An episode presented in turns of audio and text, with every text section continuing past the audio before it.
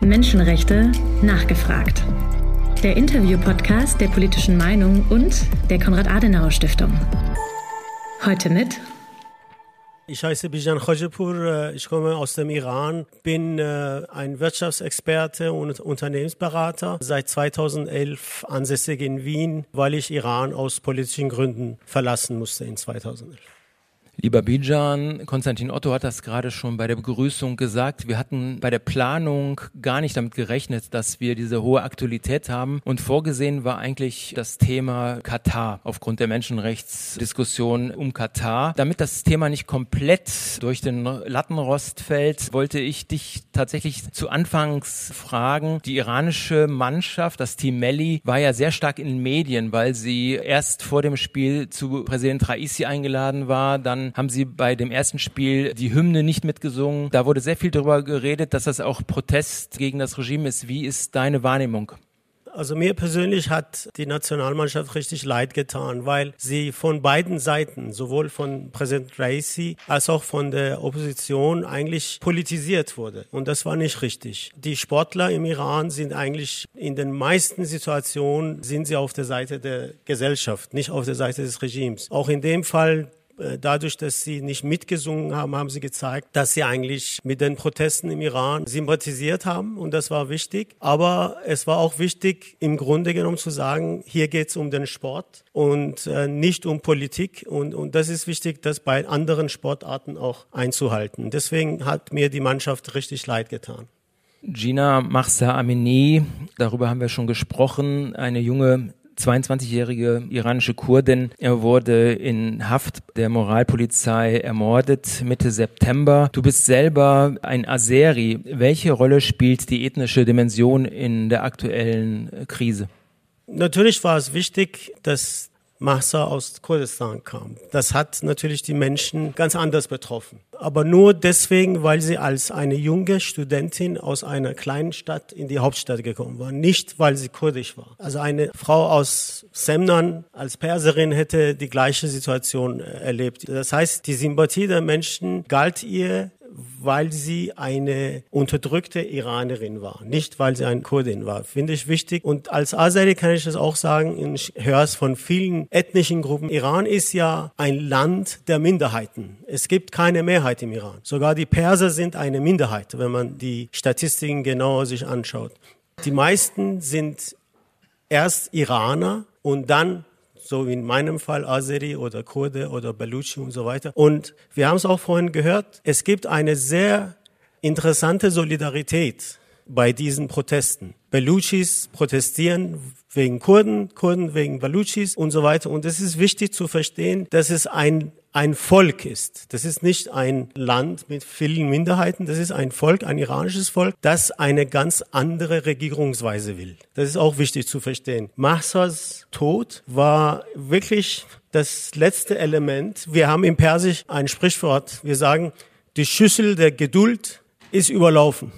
Kase sabre mardum saris kard. So, das ist, das war das letzte Element, wo dann diese Schüssel einfach zu voll war. Die Menschen haben einfach keine Geduld mit der Regierung gehabt bei der ganz großen Demonstration hier in Berlin, wo 100.000 Iraner und auch Deutsche und andere, die sich solidarisch erklärt haben mit den Protesten im Iran, durch die Straßen spaziert sind. Das war wirklich sehr beeindruckend. Ich war auch dabei und was ich an der Siegessäule schon gesehen habe, dass es doch große Gruppen gab, auch mit kurdischen Fahnen. Ähm, jetzt würde ich deshalb nachfragen, gibt es eine Art dynamische Entwicklung auch in der aserischen Gemeinde, die vielleicht nicht so groß ist wie die kurdisch-iranische Gemeinde, aber gibt Gibt es auch eine ausgesprochene Solidarisierung von ethnisch-aserischer Seite für diese Proteste?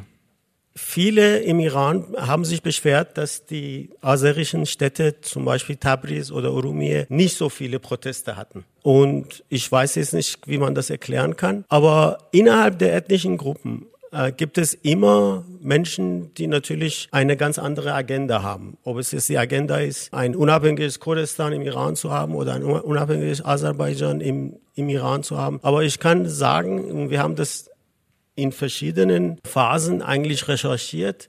Die Mehrheit der Aseris und auch die Mehrheit der Kurden, die wollen als freie Menschen innerhalb Irans leben. Und das ist wichtig zu verstehen. Es gibt keine ernsthafte Bedrohung. Ich sage das hier, weil, weil das ein Thema ist, das das Regime sehr oft benutzt, um die Unterdrückung und Sicherheit hervorzuheben zu sagen, wenn wir nicht aufmerksam sind, dann wird das Land praktisch disintegrieren. Aber das, das finde ich ist nicht der Fall. Die meisten Menschen, die meisten ethnischen Gruppen fühlen sich wie Iraner. Wie gesagt, Iraner, die halt ein freies Land wollen. Und das ist wichtig zu verstehen. Die Kurden haben ja Jin Jian Azadi, ihren kurdischen Ruf, auch in Berlin vorgetragen und im Iran. Gina Mahsa Amini hat auch, sagen wir mal, diesen kurdischen Vornamen nicht tragen dürfen. In ihrer Heimat haben ähnliche ethnisch-kulturelle Diskriminierungen auch die Aseris zu erleiden?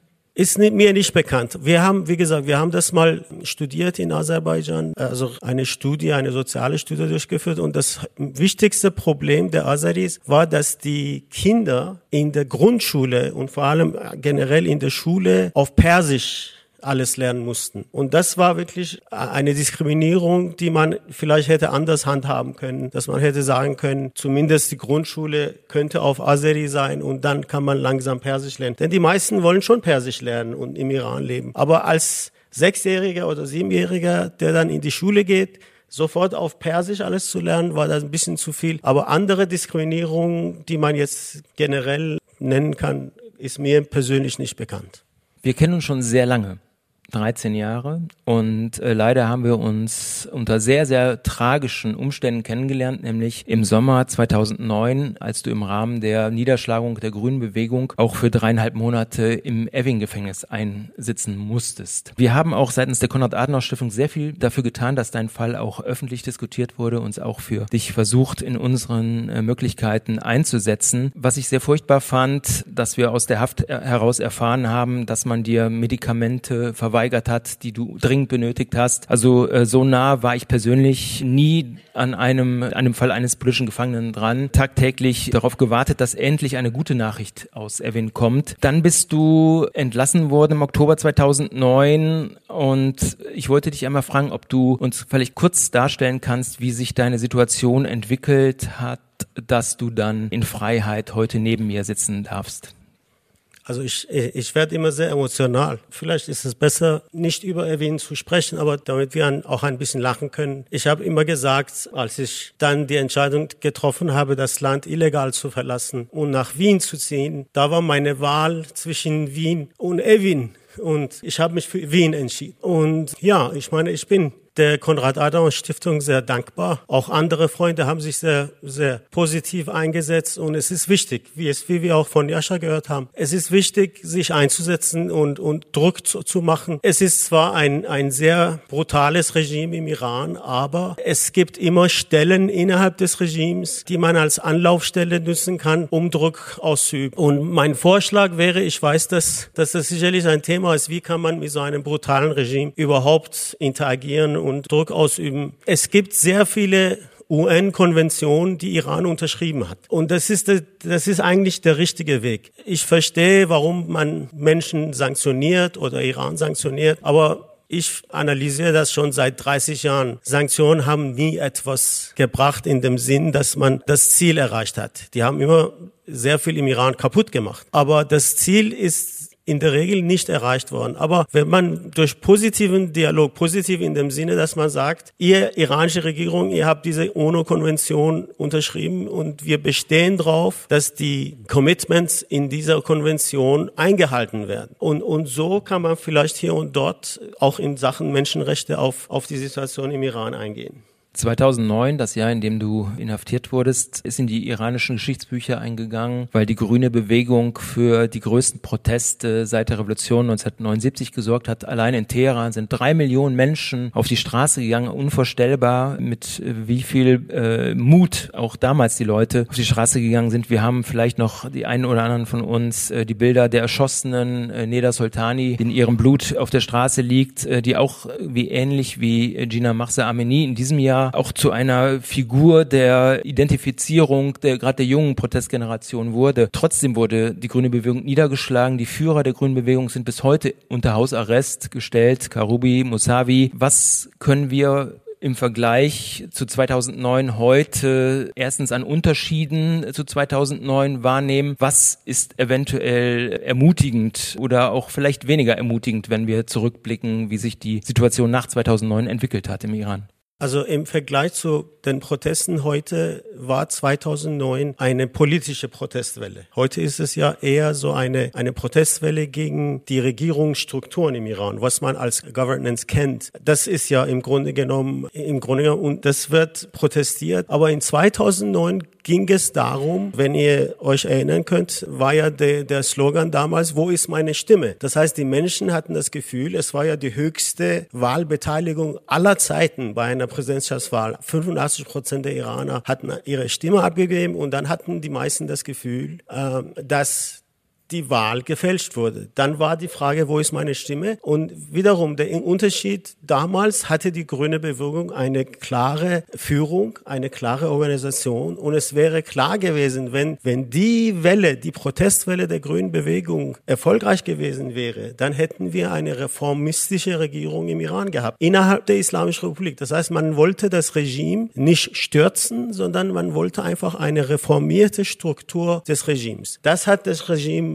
nicht zugelassen. Und ich bin der Meinung, das war der größte Fehler damals. Durch eine Reformbewegung hätte das Regime ganz anders sich entwickelt. Natürlich hätten wir weniger Hardliner gesehen im Iran und mehr reformorientierte Menschen. Aber heute bei der Protestwelle, heute geht es darum, dass man das Regime nicht mehr will. Es geht nicht um Reform, sondern um einen Wandel, um einen Wechsel. Und da bin ich der Meinung, ist das Regime selbst schuld. Denn diese Protestwellen hatten wir ja gesehen, 2009, 2017, 18, 19. Das heißt, es ist eine, die Bevölkerung hat dem Regime mehrere Chancen gegeben, die Richtung zu korrigieren, Reformen einzuführen, äh, wirklich auf die Bedürfnisse der Menschen einzugehen. Das ist ja das Problem. Das Regime ist total getrennt von dem, was die Bevölkerung will. Kulturell, wirtschaftlich, politisch und so weiter. Und jetzt haben wir eine Stufe erreicht, wo die Gesellschaft das Regime nicht mehr will. Das Regime hat angekündigt, in zwei Wochen wird wieder jede Frau ein Kopftuch tragen. Wir haben ja Bilder gesehen in Teheran vor allen Dingen, aber auch in anderen Städten haben sehr, sehr viele Frauen äh, jetzt den Mut, äh, das Kopftuch wegzulassen, obwohl es nach wie vor vorgeschrieben ist. Welche Chancen haben deiner Meinung nach diese aktuellen Ereignisse, die Proteste? Kann es tatsächlich eine revolutionäre Situation geben, dass das Regime gestürzt wird? Also ich sehe das nicht als eine Revolution, die innerhalb der nächsten Monate passiert. Ich bin der Meinung, das ist ein Wandel, der vielleicht über fünf, sechs Jahre gehen muss. Teilweise, weil es einfach keine Alternative gibt.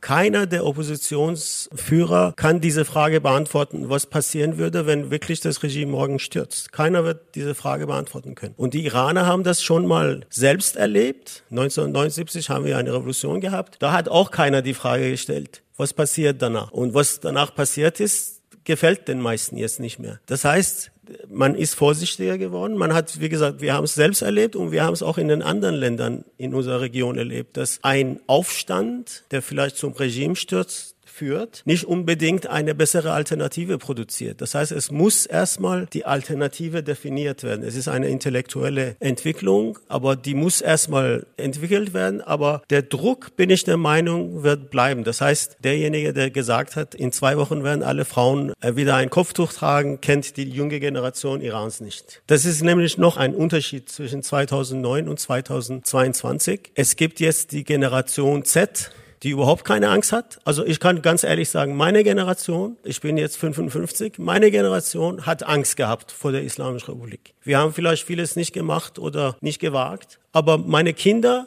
sind ganz anders. Die gehen auf die Straße, die werden auch kein Kopftuch tragen. Was wollen die machen? Die wollen wieder tausende, tausende junge Menschen verhaften. Natürlich durch die Todesstrafe versuchen die, die Menschen und die Gesellschaft einzuschüchtern. Aber ich bin der Meinung, die junge Generation im Iran wird nicht eingeschüchtert werden.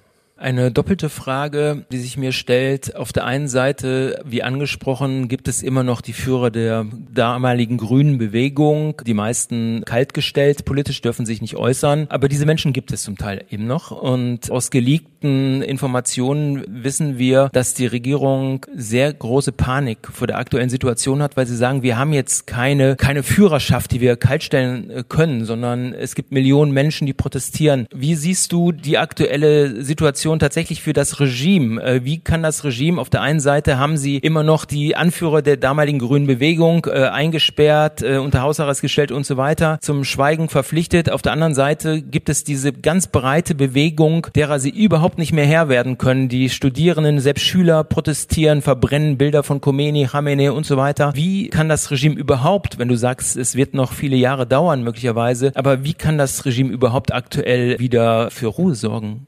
Die Islamische Republik hat immer eine Politik, die sagen, es gibt immer praktische Politik und gesetzliche Politik. Das heißt, es gibt Sachen, die man per Gesetz zum Beispiel verboten hat, aber in der Realität werden die nicht eingehalten. Zum Beispiel Satellitenprogramme zu sehen oder überhaupt einen Satellitenschüssel und Satellitenempfänger zu haben, ist verboten im Iran. Aber jede zweite Familie hat solche Anlagen und keiner, keiner setzt sich dagegen ein. Das heißt, was passieren wird, ist, dass man rein offiziell sagt, alle müssen wieder Kopftücher tragen, aber sich dann nicht mehr einsetzt. Das heißt, diese Moralpolizei könnte theoretisch nicht mehr erscheinen. Und dann wird, wird es ein bisschen Ruhe geben, wenn ich sage, es ist ein äh, längerer Prozess. Es heißt, dass es Schritte der Entspannung geben muss, ob es jetzt mit Kopftuch und, und andere Sachen ist oder halt neue Freiheiten und so weiter. Aber ich will äh, in Zusammenhang mit deiner Frage etwas anders sagen, was sehr wichtig ist. Die bis vor zwei Jahren, etwa bis vor drei Jahren, haben wir immer gesagt, also wenn ich sage wir iranische Analysten, die außerhalb Iran sind und versucht haben, Iran zu verstehen, haben wir immer gesagt, es gibt vielleicht eine Minderheit von 25 Prozent der Iraner, die wirklich an die Islamische Republik glauben. Und wenn man demokratisch sein will, dann muss man, musste man ja diese, diese Minderheit auch sehen. Und das Regime selbst, vor allem die jetzigen Hardliner, die seit der Wahl von Raisi an der Macht sind, die haben immer gedacht, solange wir diese 25 Prozent auf unserer Seite haben, ist es egal, was die anderen 75 Prozent denken, weil die 25 Prozent sehr organisiert sind. Tatsache ist, und das ist für mich eine sehr wichtige Entwicklung im Iran, Tatsache ist, man hat jetzt fast diese 25 Prozent auch verloren. Warum? Corona-Krise. Das heißt, die 25 Prozent konnten den iranischen Nachrichten glauben, dass es außenpolitisch und wirtschaftspolitisch gut geht. Aber wenn die Corona-Krise an der Tür steht und du selbst keine Impfung kriegst und deine Verwandten verlierst wegen Corona. Das heißt, das Missmanagement der Corona-Krise hat jetzt sogar die kleine Minderheit, die wirklich an die Islamische Republik geglaubt hat, auch verloren. Oder dazu überzeugt, dass dieses Regime nicht die Regierungsstrukturen hat, die der Iran braucht. Und das ist wichtig. Das heißt, jetzt, wo sie diese Unterstützung nicht mehr haben, wird es viel schwieriger, Hardliner-Politik zu machen und zu sagen, es ist uns egal, wir haben unsere Unterstützung sowieso. In 2009 kannst du dich erinnern, drei, vier Tage nach der Demonstration der drei Millionen Iraner in Teheran gab es dann eine andere Demonstration der Regime-Anhänger. Das heißt, die wollten zeigen, okay, ihr habt drei Millionen, aber wir haben auch unsere drei Millionen. Jetzt haben die die drei Millionen nicht mehr und das ist sehr wichtig. Aber ich bin der Meinung, es wird Schritte geben der Entspannung. Ob es jetzt im kulturellen Bereich ist oder im wirtschaftlichen Bereich, weiß weiß ich nicht, aber die werden kommen.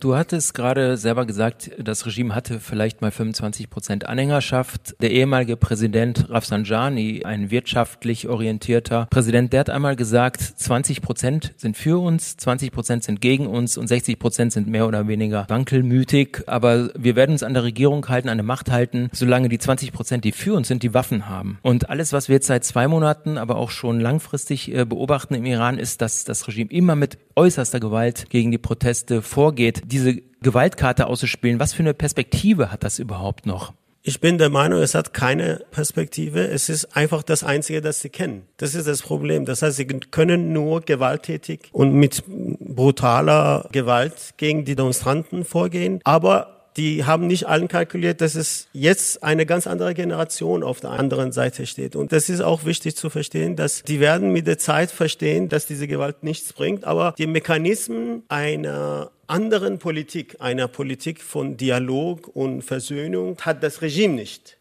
Vielleicht haben manche zum Beispiel, momentan gibt es interessanterweise sehr viele Persönlichkeiten aus Sport und Kunst und Akteure und Sportler, die dann eine wichtige Rolle spielen, die dann millionenweise Followers haben auf Instagram und anderen Programmen und die vielleicht zur Versöhnung beitragen könnten. Aber das Regime selbst leider hat kein anderes Instrument. Lieber Benjamin, du bist Wirtschaftsexperte und äh, hast auch sehr, sehr viele Analysen zur Entwicklung der iranischen Wirtschaft geschrieben, auch seit du in Freiheit in Wien leben kannst. Welche Bedeutung hat die Wirtschaftskrise in Iran für diese heftige Entwicklung, die sich jährlich in den letzten, du hast es schon gesagt, 2017, 18, 19 gab es immer Proteste bis hin zu dieser aktuellen landesweiten Streiksituation. Welche Bedeutung hat die Wirtschaftskrise und was bedeuten die Streiks für die weitere Entwicklung? Entwicklung der Wirtschaft in Iran?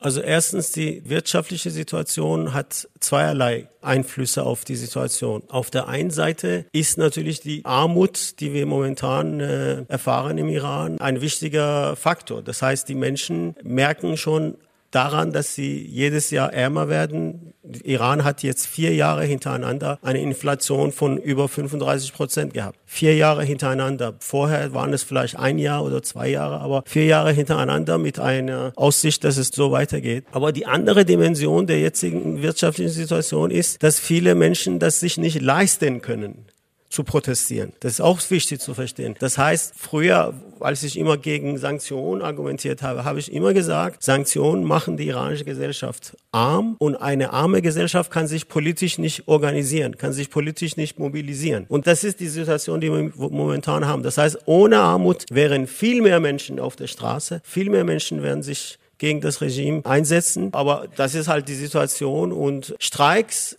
ähnliche Geschichte. Das heißt, viele werden es sich nicht leisten können. Das heißt, die Demonstranten verlangen von den verschiedenen Geschäften, kleineren Geschäften zu schließen. Ich kann sagen, ich kenne mich da sehr gut aus. Es gibt Geschäftsleute, die zum Beispiel einen Lebensmittelladen oder einen anderen Laden haben, die wirklich Woche zu Woche leben. Das heißt, das Verdienst einer Woche wird auch in der Woche ausgegeben. Das ist nicht so, dass sie jetzt für drei Monate Ersparnisse haben und die einsetzen können. Streiks werden sehr schwer sein und das weiß auch das Regime. Das heißt, man muss andere Wege finden, diese Proteste dann zu unterstützen, nicht durch Streiks. Das wird längerfristig nicht klappen. Das ist der 20. Podcast, den wir jetzt mit dir live aufnehmen. Wir haben aber im September letzten Jahres den ersten Podcast mit dir aufgenommen. Das ist jetzt ein gutes Jahr her, 14 Monate. Die letzten zwei Monate haben wir heute besprochen. Aber was ist aus deiner Wahrnehmung der größte Unterschied zur Lage im September 2021 zur Lage im Dezember 2022? Leider hat sich das Regime in die falsche Richtung bewegt. Das wissen wir ja seit der Wahl von Raisi sind alle Machtzentren im Iran von den sogenannten Hardliner dominiert und kontrolliert. Aber ich kann sagen, dass ich die Entwicklung der Gesellschaft sehr positiv finde. Genau diese Solidarität, die wir vorhin besprochen haben, ist wichtig und ein Bewusstsein, dass es um Regierungsstrukturen geht, dass wir eine Regierungsstruktur wollen, die Korruption nicht so einfach zulässt, Misswirtschaft nicht so einfach zulässt. Dieses Bewusstsein war vielleicht vor einem Jahr nicht da. Lieber Bijan, ganz, ganz herzlichen Dank für das Gespräch. Sehr gerne. Danke für die Einladung.